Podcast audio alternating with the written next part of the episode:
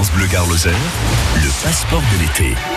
Passeport de l'été cette semaine, direction Vergès, enfin juste à côté, là où il y a la source, vous le connaissez évidemment, ce musée euh, Perrier, euh, c'est là que c'est rendu euh, Colac cette semaine sur France Bleu Garlosa pour en faire vraiment tout le tour avec vous. Le musée Perrier, à quelques kilomètres de Vergès, et ça résonne car nous sommes dans le château, le lieu du musée, à quelques centaines de mètres de la source avec Marie. Euh, trois hommes ont, ont fait l'histoire de Perrier jusqu'à aujourd'hui, avec euh, la mise en, en embouteillage euh, qui a officiellement lancé euh, la boisson et pas simplement les vertus curatives. Euh, qui étaient ces, ces hommes Et, d'ailleurs, le Perrier en question n'est pas le premier?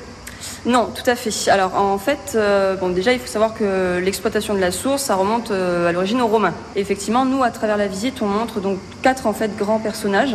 Donc au début, il y a la famille Granier, qui sont parmi les premiers propriétaires en fait de cette source des Bouillins euh, et de, des terres qui sont autour. Après, il y a le docteur Perrier. Donc lui, il vient seulement en deuxième. Et en fait, c'est même pas lui qui directement va prendre l'initiative de donner son nom à la source, mais c'est son successeur. Voilà, qui était un Irlandais, c'est John Armsworth, et qui en hommage en fait au docteur Perrier va lui donner le nom euh, de la source. Et après, le quatrième grand homme, c'est Gustave Leven, et c'est lui en fait qui va mettre en place l'usine euh, actuelle, en fait plus ou moins, euh, et qui va moderniser en fait l'ensemble du site. Et aujourd'hui, le musée, l'expo, ça nous raconte quoi? Alors, ça retrace euh, l'histoire de la source Perrier, donc des origines des Romains, à travers ces quatre grands hommes justement. Euh, ça montre aussi pas mal d'images d'archives, que ce soit des décrets, des dessins, euh, des peintures, etc. Et il y a une partie aussi qui est dédiée aux machines qui sont utilisées à l'usine pour que les visiteurs puissent se rendre compte de la partie mise en bouteille. Et il y a aussi également des espaces de projection avec notamment des publicités de la marque emblématique qui, voilà, qui sont présentées et un petit film en 3D qui montre la partie embouteillage. Ça, la publicité, c'est euh, l'une des valeurs fortes de Perrier.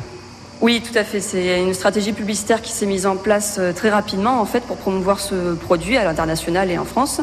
Euh, on a toujours essayé de faire appel à de grands artistes, faire des dessins dans les journaux ou autres. Même plus récemment pour les spots euh, télé, il y a beaucoup de grands réalisateurs aussi qui ont été euh, mandatés par Perrier pour faire des publicités.